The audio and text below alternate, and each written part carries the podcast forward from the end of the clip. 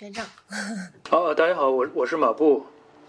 我是马布。然后我我其实并没有什么发言权，也没有什么建树，我就是一个一个普通乐迷。我可能就是对对音乐投入的时间比其他乐迷要多一点，然后也也做过一些和音乐亚文化相关的研究吧。嗯嗯。好，还有我们今天的第二位主持人，给大家打个招呼。大家好，我是小王，我是一个真正的普通乐迷，一个打酱油的主持人。好的，那其实今天把我们大家串联在一块儿的一个机遇，或者说一个由头，其实是因为已经这两年连续播了第二季的《乐队的夏天》这档综艺节目。那么这档综艺节目在。从诞生以来就受到了很多喜欢音乐的朋友的关注。那么，我想请我们的两位嘉宾来给我们聊一聊，你们自己看月下，你们自己是一个什么样的感受？就可以从你们自己作为普通观众的视角来看，或者是从你们从事相关领域行业的工作的角度来看。嗯，我觉得在看节目的时候，他就是他没有那么多人设和身份。也没有那么多社会属性，他就是在看这个节目本身，呃，对，就是还是会觉得有意思，有意思就开心，然后没有意思的时候觉得是这什么垃圾，一样的会骂，对，所以他就是一个很回归到一个观众的一个角度，嗯嗯。啊，哦，对我我就是我我觉得我也是一样的，就大家在，尤尤其是我确实是没有想过把它和我的任何工作联系起来，之前可能。呃，我知道也有学者想想在写这方面的研究啊，或做这方面的研究，但但对我来说，我就我觉得我应该是不会不会去去去这个 capitalize 这个这个东西，因为我我在看的时候也是纯粹作为一个呃，一方面是一个综艺节目的观众，一方面是一个关心中国中国独立音乐的一个乐迷吧。嗯。那我其实特别想问，就是对乐队，嗯，像五条人在里面，然后我就会疯狂的去追，可能是一种偶像的点。但是你们两位来说，就是这样，这档节目吸引你们的最抓、最抓你们的地方在哪儿？我觉得，我我这个这个就是跳出到观众身份以外的话呢，它会有一个社会属性在，就是有我们公司的艺人呀。他 这基于行业自觉和一个一个一个呃工作属性的，也会去关注和看一下。去年是这样，呃，第一的话呢是这个节目确实在去年主打的是第一档真人秀类型的这个乐队综艺，嗯，呃，第二个的话呢是这个本来有我们司有有我司艺人嘛，新裤子、海龟、痛痒等等，呃，所以就日常都还蛮熟悉的一些人，那上节目还是会关注一下。就一开始的起始。那到呃到后半段呃到后后边一点的时间的话，就觉得说，哎，好像还蛮有意思的。呃，这个就跟这个制作团队有关系。整个米味公司整个团队的话，他们确实用了很多的心力来研究乐队的心思和文化，让也让到在这个节目里面，好像就是每一代都都能都能看到，就是他他在这个。呃呃，时间和历史和地域上，它都它都覆盖到了不同的场景，然后不同的这个这个 generation 的呃乐队，所以我就就觉得哇，那一定要看一下他们他们他们之间有什么互动啊，然后他们的表现，他们现在这乐队是什么样子的，就是呃，然后然后整个节目看下来，我觉得如如果是我之前就了解的乐队，那可能我不会觉得那么惊喜，但如果是我之前不知道的乐队，或者我之前不够了解乐队，可能很多我其实是通过这个节目，然后。然后发现他们啊，其实是特别好的，其实还挺多的。我觉得，就除了除了我自己以前一直比较喜欢，比如说比如五条啊，比如说这个这个 Cars，包括之前的野孩子吧。然后通过这次节目，然后我就看到，比如说这个哈亚哈亚这乐队，以前我也是，因为这乐队好多年了。然后我在很久之前，大概将近十小十年之前，在北京看过一次现场。但是，但我就是当时把他们作为一个那种，反正比较。怎么说呢？比较典型的那种走走走世界融融合音乐，然后那种融合流行乐的路子嘛。然后这个国内其实有。它的这个设置的点在哪里？因为我在想，就是好像很多人在讨论说啊，乐队的夏天它可能就是摇滚乐的夏天，是喜欢摇滚乐的人才会去追的一档节目。就预设，就可能是有一些喜欢，比方说九十年代呃魔魔岩三杰啊等等那一波受到过那一波摇滚洗礼的人，他们会去追。然后为什么乐队的夏夏天就是。嗯，他做到后面就是可能不是玩摇滚乐的乐队，有一些，比方说民谣的，然后对电子的，然后还有一些民族音乐的，就是也有在里面。那那你说的这种所谓的大众的这种，你觉得他们是囊括了进去吗？还是他们有一个什么样的设置？因为呃，我觉得这个就是问题在于是，如果把乐队理解为摇滚乐的乐队，这才是不大众，嗯嗯嗯，这就是个逻辑悖论呀。嗯为什么乐队就是裸就是摇滚呢？嗯嗯，就它本质上它是乐队是个形式嘛，是 band 嘛。对，那它是民谣还是电子还是摇滚还是流行？嗯它只要形式是乐队形式，嗯，它就可以参与这个比赛啊。嗯这个就是歧视。如果 如果你要你要聊，哎，你你自己觉得什么是摇滚乐？就是真的就是一千个读者，一千个哈姆雷特，一千个听众，一千个摇滚乐。用我爸的话说，就是我每一次去音乐节这样的现场，我爸就是说，就是就是跟着一帮。呃，噪音极大的一帮人，然后在那儿发神经，然后跳舞就像抖跳蚤一样，就是这个是可能是中年人对他的定义，但我我定义不了呀，我我不知道怎么定义，学长定义吧。我我就我觉得这样，就是就是，当我们在因为因为摇摇滚这个词，它已经就是已经沿用到这么多不同，包括日常的语言层面，包括这个产业里面的更详细的那种更专业性的风格流派的划分，包括对于音这个音乐产业市场的划分，就是你可以从很多不同的角度去说这个词儿，然后我们在用的时候又又又很容易把它们混用起来嘛，所以说。呃，我我觉得至少可能分这么几个层面。首先就是你说我们在日常语言里面，现在当我们用到说这个人真摇滚啊，或者这个这个东摇滚乐会强调这个现场的力量啊，然后摇滚乐会就是呃，包括强调一些就是呃特定的主题啊，就摇滚乐的主题啊，就是包括摇摇滚乐下面的那些那些就是分支的流派，就是它已经是一个金属啊什么的，嗯。对对，就就是蛮蛮固定的一个一个音乐产业内的话语，但是但是我觉得更值得讨论的一点就是，呃，我我们离这个产业的语境远一点的话，我们回到所谓的文化的一个层面去讨论，就是很多很多人会说，我们可以把摇滚乐当做一个意识形态来讨论，我们可以把摇滚乐当做一个所谓的价值体系来讨论，包括之前也有人用神话这概念嘛，就是说说摇滚乐能做一做一个神话，我们去讨论，就是。就是就是，如果如果我们在这个层面去讨论的话，我们可能讨讨论的更多的是在这样一个通过摇滚乐联系起来的这些人，他们的他们的所谓的那种伦理啊，所谓的那种价值啊，所谓的各种观念有哪些特点？那么这个时候，我们就会发现，其实摇滚乐在在世界各地，在各个国家，在各个时时期都是呃有共性，但是也有不同的嘛。然后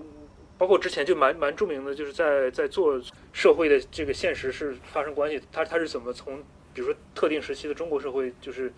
呃涌现出来的。然后我觉得月下月下的一个蛮好玩的点，就是因为它囊括了不同声带的乐队，对就是老中青三代乐，你就能看到这个所谓的摇滚乐神话在不同不同 generation 的乐手身上是是非常不一样的。然后他们对他们对这种音乐的独特性的理解也是也是特别不同的。然后就是你甚至比较一些超级展和，呃，但不要说也还也还是对木马这种的这种对这种时期的九九十年代的的摇滚乐，就摇滚乐队就是树村的那那种那种摇滚乐队，你能看到已经特别不一样，他们他们的这种意识形态上的东西已经特别不一样了。呃，这是第一个问题。第二个问题就是，我觉得呃，蛮蛮蛮需要大家大家去达成一致的一个观点，就是摇滚乐到底是不是流行乐的一部分嘛？就是呃，我觉得至少对我来说，摇滚乐其实。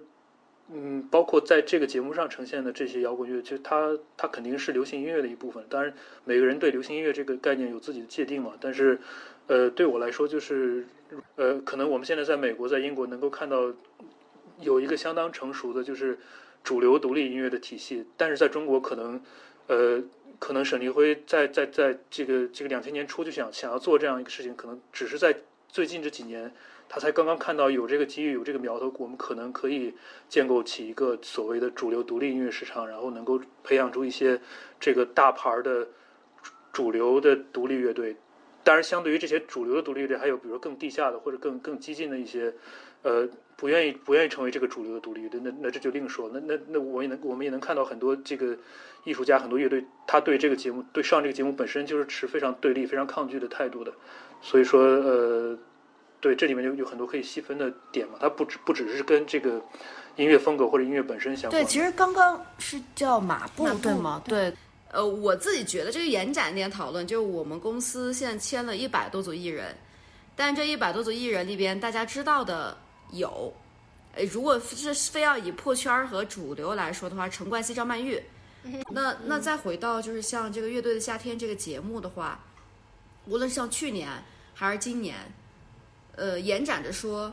重塑夺冠，我们从未想过，嗯，重塑它根本就不应该大众化。无论重塑自己的定义，还是我们公司对它的定义，嗯、就它它的音乐风格，它确实很难大众啊。嗯，那反过来说，其实现在重塑呃结束完了，像去年裤子裤子夺冠之后，它的商业价格和商业指数，所有其他的这第三方的数据都是飙升的，但重重塑并没有，啊、就说明就是因为重塑它这个还是音乐作品，它很好，啊、但是大家传唱度最高和记忆点最深的，其实是就是《一生所爱》这首歌，对，在整季里边不，是他们的对，歌这不是他们自己的歌，对对，所以就是说，这个这个作品确实是还是以作品为主，但最后他得冠这个事情也确实是机缘巧合啊。嗯，你反过来说说，这节目过于的真实了，就是完全没有想到，然后没有想到，更没想到就是今年五条人。就五条人呢，已经是 对他的就是月下里边火五条人这个事儿，能想清楚，可能聊清楚，基本上可以判定清楚月下为什么会火，它是个逻辑题啊，其实。嗯，所以，所以就在这个里边来看的话，这就在我看来，我觉得只是有我的感觉啊，我的感觉是看到了一些不一样和看上去的真实，就这两个要点还蛮重要的。就第一，这个节这个综艺确实很真实，无论是表现的真实还是真的真实，嗯，它起码看上去真实，啊。第二个的话呢，就是它看上去不一样，和时下的所有的、无论晋级类还是真人秀类还是综艺类，它的不一样的点还蛮多的啊。那所以我觉得可能是这个原因导致到呃这个这个月下它是火的，它是出圈的现象级的。嗯对，我喜欢五条人最最早的一个点，是因为他们第一场演出的时候，然后然后他们换歌了，然后换完了之后，呃，是屏幕上没有歌词，但是下面就是字幕上有他们的歌词，然后我就觉得这两人，我觉得这两人太棒了，因为然后后来就看了很多他们的专访，然后发现任科和阿茂是一个，就是两个两个这样的一个土地里长出来的知识分子。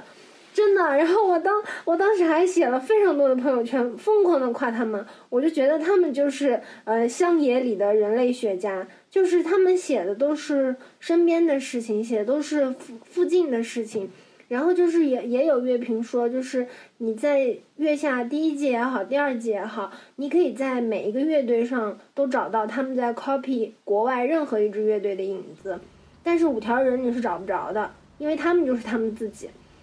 然后我就觉得天呐，这乐队怎么怎么那么好？然后后来又看他们接下来之后的演出，他们可能会唱一些就是普通话内容的歌，然后我就一天晚上把他们所有的专辑都听完了，然后又看了他们做的那个巡演的海报、专辑的封面，我的天呐，我就觉得太帅了。因为当时艾迪跟我说他很喜欢五条人的时候，我就说你小心，可能万一这是他们的人能说的东西要要多很多，而而那些综艺的套路其实是它就是套路嘛，就是你能够找到其他各种各样的领域里面的人都能符合这个套路，就是很多时候这是那个综艺节目制作的一个他制作的方法，这是他的方法论嘛，就是他如果比如说他去做脱口秀，他去做摇滚乐，他去做 whatever，他都能够找到类似这样的母题，什么爱情啊、亲情啊，然后就就各种各样的，他其实都他都他都会这么做的嘛。但是我们肯定希望他他他更能够突出音乐这个东西。但是后来我当我在想的时候，我就觉得，那我们为什么要要求乐迷去和一个乐队发生关系时，就非要去听音乐？就为什么我们要要求大家都能够就是对音乐性这东西那么看重呢？就是这这其实这个区分本身也不是那么的，也不是那么的 attainable。就是其其实我觉得这个就可以回到五条人，就是就是当然大家对五条人都有不同的解读。然后我觉得对我来说，五条人的那种特别，就是他最可贵的地方就是。他真的是那种天生的，或者是由他们自己强大的人格里面产生出来，他可以不断的去锯齿标签，那种天生的艺术家吧，我觉得就是是这种感觉。他对我，尤其是作为作为一个那种我我自身是一是一个特别纠结的这种所谓的知识分子吧，就是来说，我觉得那种特质是最可贵的，就是就是他能够那么那么自然，那么那么有力量的发出自己的声音，而不被各种框架所限制，这是这是特别难得的人格。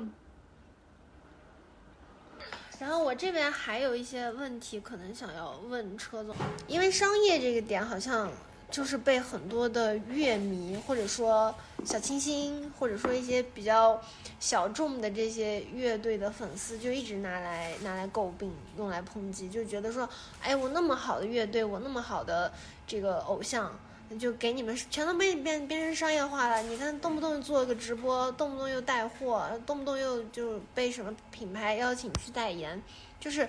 呃，你怎么看待现在商业和明星之间这样的合作也好，或者说有的人说他就是被商业所消费了，你是持一个什么样的态度？客观来讲，就是有有，它就娱乐业嘛，大众娱乐业，它里边就是会有，如果是明星的话，它就是。需要被商业化呀？嗯，你觉得这是他们的宿命吗？就是做明星的，这太严肃了，这太严肃了。就是你这么想，你不被商业化，那为什么你可以有戏演、有歌唱、有舞台灯？嗯嗯，对啊，就这还是就是从逻辑入手的问题。嗯，就是如果你无人知悉，你他就不叫明星，对吗？嗯嗯嗯。啊，那他要成为明星，那就得被被众人知道。嗯，那众人知道。他就一定会可以带来为他和他的经纪公司带来后续的收入。嗯嗯。那这个收入如果带来了收入，比如说代言也好，直播也好，这那的，那这个收入又反向可以让他找到，让他找到也让他也被看到、被找到更多的好的作品。嗯嗯。它其实是一个互相加持的部分。嗯。但如果说你一直就是你很出名，非常出名，但是你就是不去做任何商业化的操作。嗯。呃，那他没有这他的这种担忧，觉得商业化是一个坏事。他主要担忧的是这种商业机制和这种怎么讲，自主创作之间是是不是有没有这种冲突啊？到摇滚乐队这个问题，很多摇滚乐队它本身，嗯，它身上的一些标签就是说有很强的一种反叛意识啊，这种政治上的嗯不妥协或者这种标签在这个摇滚乐队身上。我是觉得，如果到他们走到主流，或者他们走到商业舞台前面，和他们本身这些标签是有碰是有冲突的，会不会影响到说他们的一些自主创作啊？就比如说，嗯，新裤子他有很多歌，就是有种很强的那种反叛意识，但是在米未上面唱的时候都改掉了。比如说他把那个，嗯，不能继续的革命改成了不能什么继续的诗篇这种。这种商业化是不是其实对他们自主创作来讲还是有一定影响的呀？嗯，你觉得会有影响？就是这个东西只是说是商业裹挟嘛，对不对？嗯。那那那呃，如果说是商业裹挟且这个问题其实差不多，就月下它好吗？嗯。因为它流量那么大，让五条人被就就是在座咱们现在六个人，嗯，就可能除我我不算在里边儿，这这五个人都不知道。五条人，但是因为这个综艺，大家都知道了他，嗯，且都喜欢上了他，然后他能有更多的平台和资源，能够过得更好一点，或者说过得更不好一点，都有可能性啊。然后他创造更更好的这个更更更优秀的音乐，他其实就是一个大流量。那大流量它是商业吗？它当然是商业。那它是好的吗？就所以这个东西，嗯，就不太好去这么界定说它好与不好。我我其其呃，你先说。但整体来说，我觉得能够被商业化，它一定是有被值得商业化的点，就说明这个作品和这个人本身有被肯定的地方，才能够被商业化，而不是就莫名其妙这人就火了，莫名其妙这人就中了，嗯，这首歌就中了。他一定是要么歌优秀，要么人优秀，对吧？所以他卡他被能够被商业化，肯定证明这个东西好。其实就是，其实所谓的商业化，我觉得跟小伙伴们也聊到了这个点。就是我当时在英国的时候，当时就是你去看那些欧美的老牌摇滚乐队，你说你比硬核，你比摇滚，你怎么跟他们比？他们他们就是这股路子出来，特别英伦。比方说那个 The Queen，就是皇后，嗯，你看皇后都一群的一大群这种老头耄耋之年，然后七八十岁，乐队都走了那么多人，就剩那么几个。嗯然后皇后乐队的那个纪录片电影不是当时发布了吗？我们当时在伦敦也去参加了那个仪式。那个你说商不商业？那个纯商业。然后你，我举个不太恰当的例子，就是你用皇后乐队和中国的，比方说 Beyond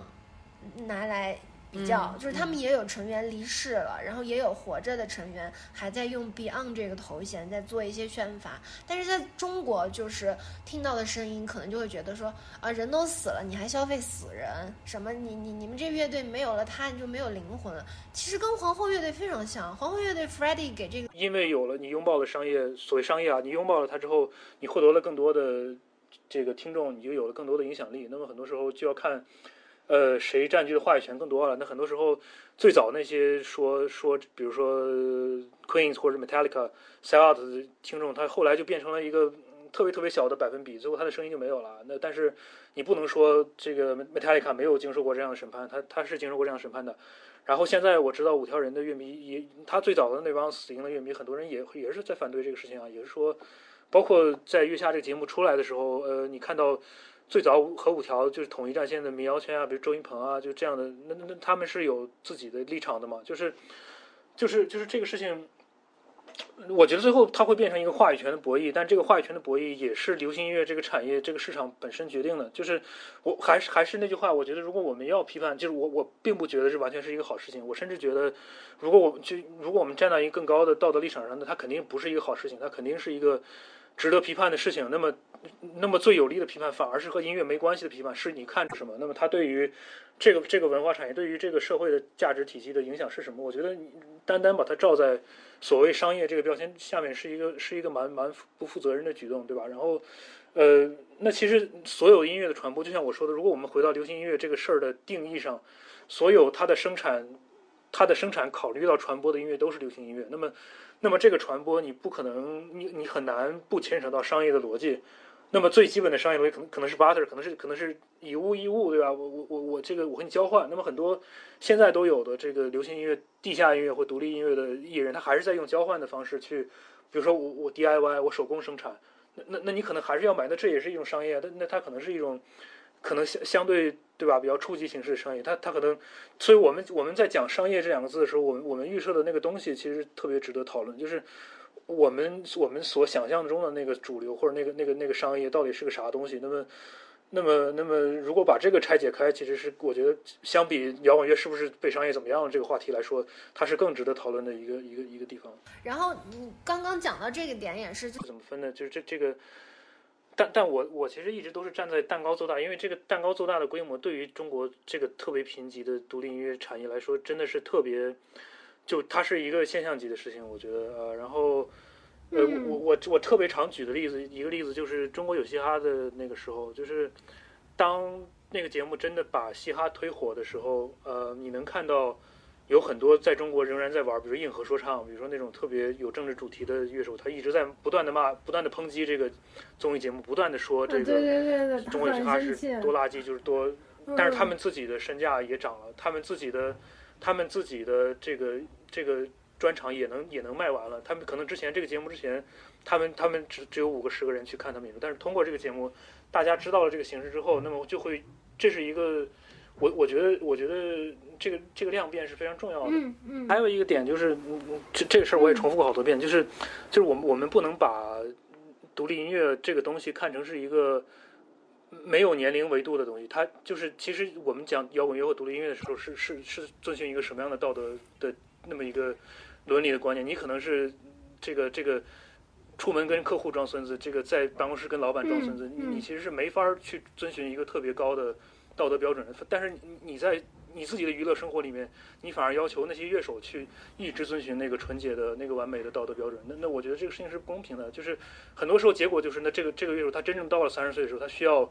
这个成家立业之后，他就没法再去做这个事儿，那他就只能去去干别的，他只能去去做一个正经的工作。那么，那么很多时候，如果我们把这个把这个蛋糕做大，把这个一个渠道打开，那那那就算盖以后他再也做不出来好的音乐，或者痛仰以后再再也做不出来我们觉得有有价值的音乐了，但是他至少就是产业链嘛。那么，那么很多时候，它能够让这个国内的生态更更健康的发展下去。嗯嗯。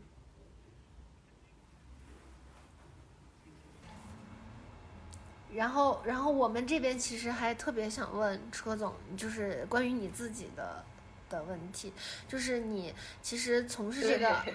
他很好，很支持类似大呃文文化活动的话，那带来的一定就是竞品很多。嗯啊，就比如以成都为例，可能在一个同一时期内，它可能会有简单生活节，可能会有草莓音乐节，可能有仙人掌，有这那，这个还算是能数得上名号的。还有那么多野鸡音乐节，那么多野鸡派对，啊、有那么多的等等等等啊演出活动，所以可能这个就在跟有竞品的情况下，你会有更大难度，在于是你的营销怎么做，宣发怎么做，嗯你的这个产品是什么样子，就带给用户的感受是什么，嗯就跟为什么有人会永远选可口可乐，绝不选百事可乐，嗯，你说这有大多大差别？对，没有差别，对杯子里都不知道。对，就是有人选 Nike，绝对不选阿迪，阿迪，或者有人选阿，呃有人选 Y 三，绝对不选阿迪。嗯，它是一个品牌感受的问题。对啊品牌感受。那我其实还还有一个就是问题，我觉得就是整个这种线下的娱乐产业，我觉得它是怎么讲呢？是在一个很大的转型期，或者说已经转完型了。就是从嗯，主角是舞台上的人，而音乐节主角是你，就每个个体，是你自己去看，哦，还是你跟宿舍的舍友去看，这个点还是去情侣去看，还是还是说这这个现现在你失恋去看，还是说你带着孩子去看，嗯，还是说是你你你可以可以去那儿开个班会，四十个人一起去，嗯，就他是主角是你，因为台上演的是你喜欢，当然对，是你喜欢的人，但是他在有你不可能十小时站在那儿定定的看到，而且有很多个舞台，对对对我可以一直换，对对对，所以这个过程中，他有些时候是主体，有些时候只是个 BGM 嗯，这个啊、客你是吃还是去喝，还是去跟朋友去跟野餐一样，去露营一样，去呃就是去出去出游，其实是一回事儿。主角是你嗯就这，因为这个问题，我是我自己很认真的想过这个问题，嗯差异到底嗯是什么？我在我看来，最大的差异就是主角是谁的问题。嗯，但是嗯近十年或者近二十年，近十到十五年吧，呃，这个近十到十五年其实就是八零后，嗯，因为十年前八零后，八零年的人现在四十岁，对十年越趋近于这个方向，啊、因为不太可能再去整齐划一的，看一个人对，对就这也是反向证明，就是说，嗯，现在演唱会的这个领域，除了周杰伦、张呃张学友、陈奕迅、刘德华、王菲、对呃五月天，嗯基本这六个可能会是最头部的。嗯再往下走一级别，他的演出量级，无论像就是可能大家粉丝量很多的嗯邓紫棋也好，呃，这个这个这个这个李荣浩也好，嗯，呃，或者等等，萧敬腾就就像等等等等这些啊，田馥甄，他就会不再像那个年代的那么好卖这个票房。嗯，它的这个营收能力也就对对对，也没有那么好的原因，嗯就是因为它这个形式的变化的内核，其实谁是主角的问题。嗯，对，所以这些明星也会对有道理。对也会时不常的来参加一下音乐节。哎，对啊，对啊，对啊，对啊。对，所以这个问题又牵扯到另一个，就是音乐节，它是线下的，大家在一块儿自己玩，大 party 对，对一个大 party。那嗯乐队的夏天，包括它那个投票的复活机制，它其实也是在邀请你去参与，你来决策。对只，因为你看了月下，他没看月下，这就是个 bubble filter，对自己的一个小空间。就小闭环，现在而且这个细分闭环越来越多，嗯，越来越细。对，就是它我为什么我我为什么说跟传播方式有关的话，呃这个跟刚刚那个问题也很像，就是你整齐划一的前提是你的传播通路和传播方式只有一种，嗯，就是中央电视台，就是新闻联播。啊但现在是你的所有的信息来源，真的是千人千面，对对。对，万人万面，基本你你你就是你说五条人，你爱的要死了，现在可能跟你关系很好，就真嗯。实生活里真的是好朋友，但只要他没有看这个节目，他根本不知道你在说什么。对，啊。但一样的，如果现在是个二次元，呃，就是二次元的人，嗯嗯他在 B 站上如火如荼，他甚至是个十万粉丝的 UP 主，对对的那种，但他说的那些东西，在他在他的圈子里边中充满了同类，你现在要跟你聊，对根本聊不起来。这就是一个破圈的问题。是是是是，就是圈和细分太多了。对对，对，所以就，嗯，导致到的问题就是，嗯，多音乐节越来越多，然后呃，就是有意思的音乐人，有有有趣的音乐作品越来越多的话，它的被选择多样性样本就越来越多，那它有可能得到项结结论就是说，年轻人的审美就会被到改变嗯。啊，对，所以我觉得是一定是会被改变的。那那我就继续来，我觉得两位都可以讨论的这个问题，就是你们都应该知道月亮组这个神秘的豆瓣组织，你们怎么看待月亮组？因为我知道摩登也好，就是你们签的艺人也好，其实每年会花很多的时间和钱去平复一些艺人的。就是污点新闻啊，或者是怎么样？其实也没有，我们公司艺人非常正面，对，非常，怎么会有污点呢？当然没有了。对，就是反正月亮组它就是这样一个神秘的组织，然后我我我们也没进去过，因为我们没有没有办法获取那个邀请码。就是我们也在思考，就是月亮组它的存在，就是你怎么看？车总，你先说吧，你怎么看月亮组？因为我就是不是特别了解，然后完了，这这个这个东西就是，因为豆瓣上的不足吧，就是也特别多。我自己以前也混豆瓣儿，就是我是说豆瓣小组里边的东西就是不止豆瓣啊，这个就是跟传播有关系。就是嗯嗯，我为什么那么那么爱提传播？是因为我本来就是新闻传播学毕业的，嗯，我对整套传播的这个东西还是有一些就是比较深度的兴趣，所以所以研究了很多，包括社会学、呃社会传播学和传播学等等。所以我是觉得很多东西啊，嗯，这个就跟那那天我跟你说议议程设置一样，嗯，就当一件事情真的是所有媒体都认为它存在，那那么它就真的存在，嗯，它存不存在不重要。嗯它就是存在。所以我都不知道，所以我刚才问你，到底这个小组是不是真实存在，或者首先它真实存在，但是里边发生事件是否真实存在，嗯嗯嗯，这是就是无从考证的问题。对，但是对这这这也特别好，就是它到底是不是真的存在，或者说这些事情它到底有没有跟一些乐手发生过性关系，甚至恋过爱？对 specific 的一个一个组，但现在现在里面大概有三万人，然后就是其实你想进，基本是都可以进，它已经成为一个半公开甚至是公开的一个组，就是嗯基本上很多乐手就是大部分也也就也都有号嘛，就他们就会会关注这个。呃，这个月亮组所谓的舆论对他们的造成的影响，就它已经成为一个相当相当重要的一个一个一个一个言论的平台了。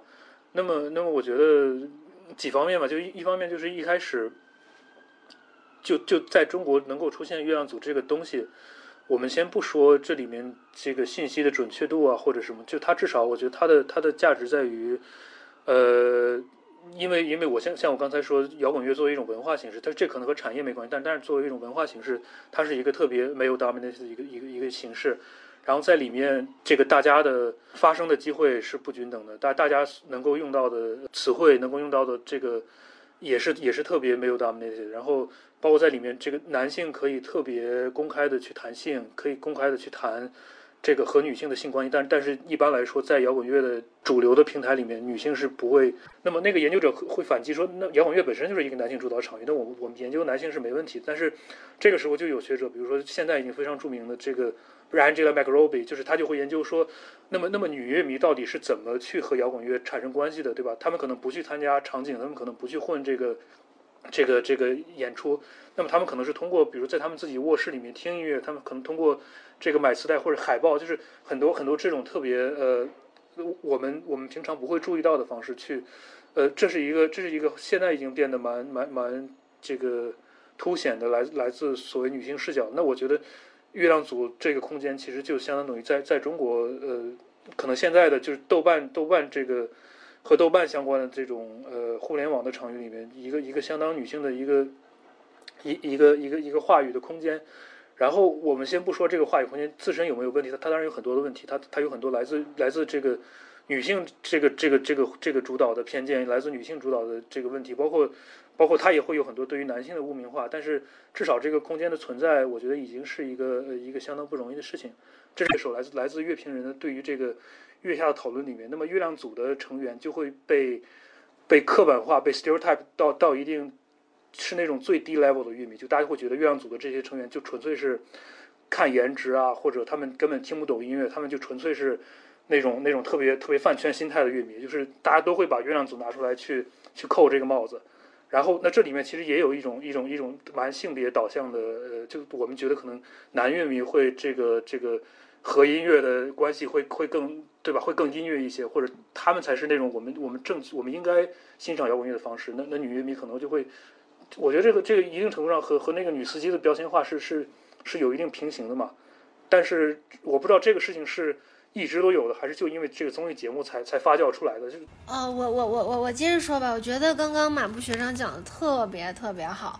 你刚刚讲的时候，我有想到，就是在针对讨论和摇滚乐产生连结，呃，是不是？就又又是一个反问，那是不是除了和摇滚乐手睡觉之外，我们也还怎么的？反正就说了一段这样的词，其实也是让我觉得特别不舒服。因为欧阳娜娜本身在 Berkeley 念的也是大提琴嘛，她其实乐理知识非常的好，而且她是从小受到很很很健全的这种音乐的熏陶出来的孩子，她其实可以谈理论，但是每当要谈到乐理知识，其实就是作为科普的理论的时候，她总是会把头转向。给张亚东，嗯，包括这一期也是一样，就是张亚东还是承担着非常多知识性的、有权威性的这样的内容的产出，然后周迅呢，就更像是作为一个曾经和一些摇滚乐手谈过恋爱的一个这么有关联的一个女性，坐在了现场，然后。就是是嗯，好像是 Joyside 唱了一首 Silly Girl，然后马东就问周迅说：“朴树是不是 Silly Boy，还是你是 Silly Girl？” 就是会把它存在的意义，它其实就是一个提供八卦、提供让大家满足那个呃莺莺燕燕桃色新闻想象的这样的一个载体。所以呃，我觉得谈到性别歧视，有两个条件，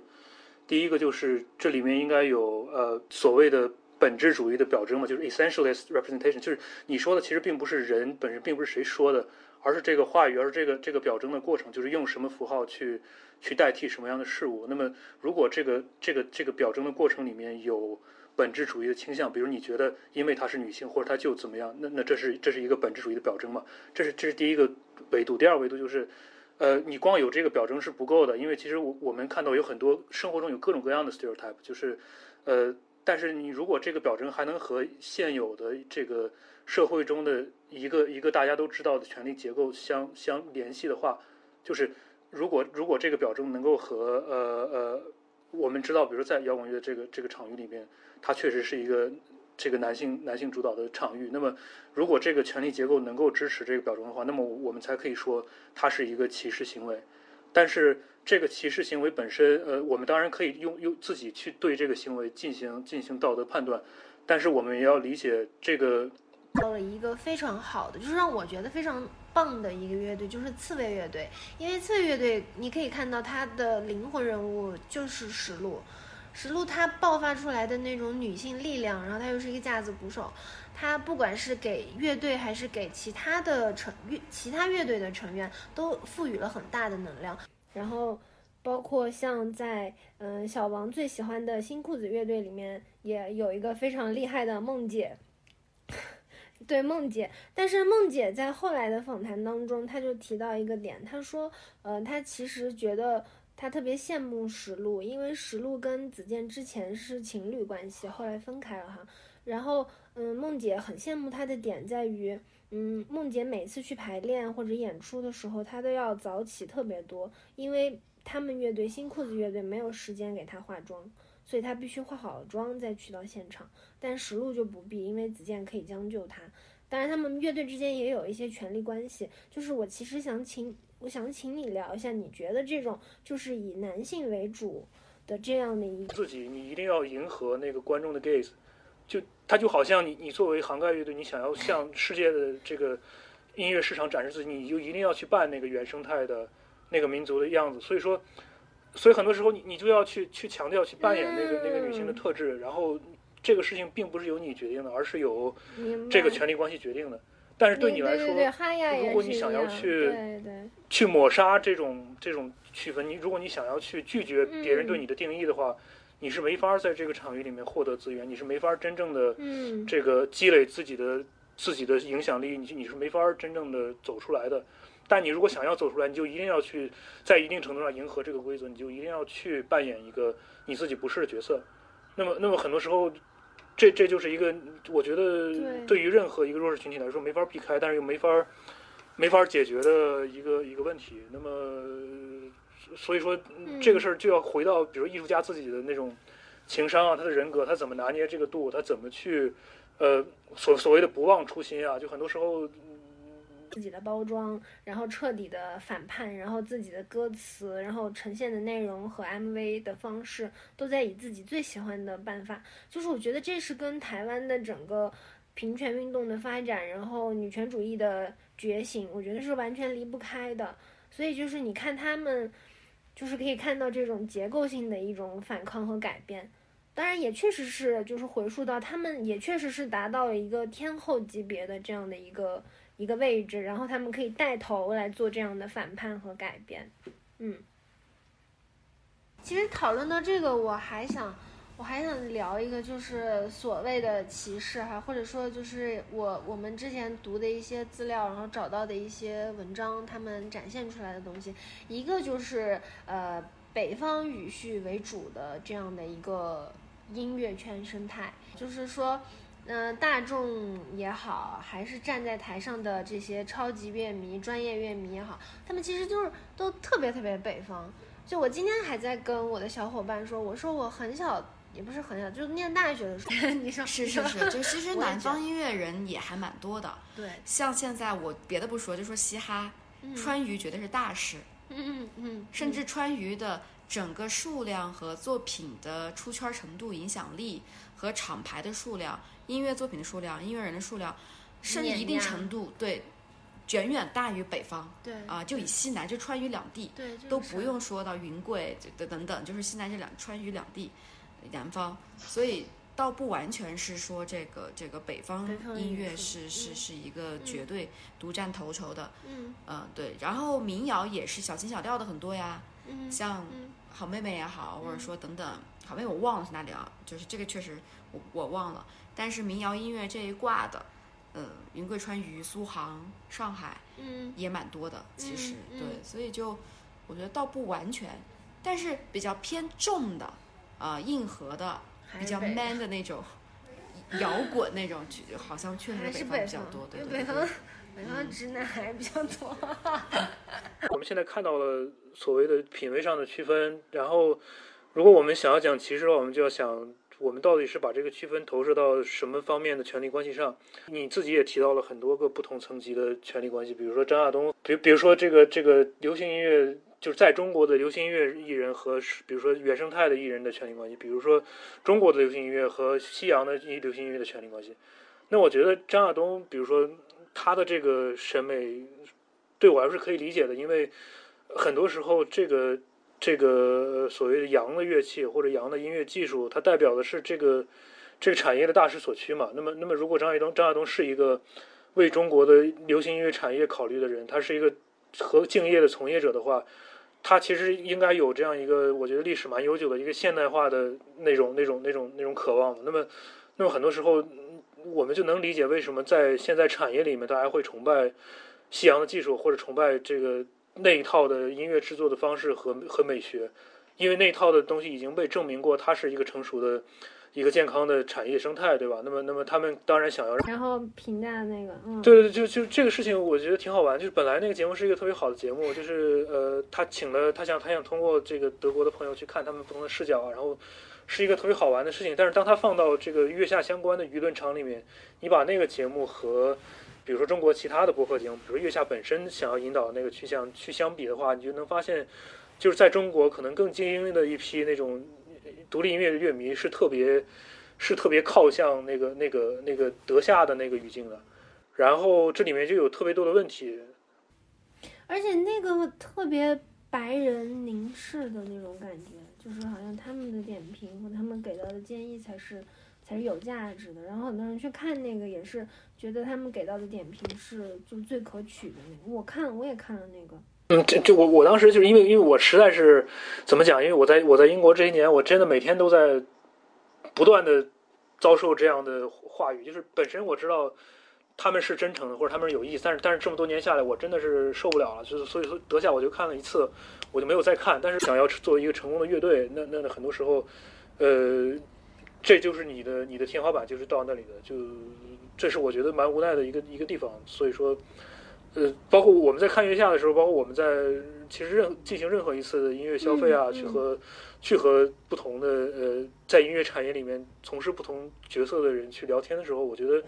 我我其实时时时时刻刻在感受到这种矛盾啊，这种 ambivalence。但是很多时候就是这样的，因为你想要突破一个既定的权力结构，它它不是那么简单的事情。那我们这期节目就聊到这里了，谢谢大家的收听，也谢谢两位嘉宾，谢谢，拜拜拜拜。OK，拜拜。嗯。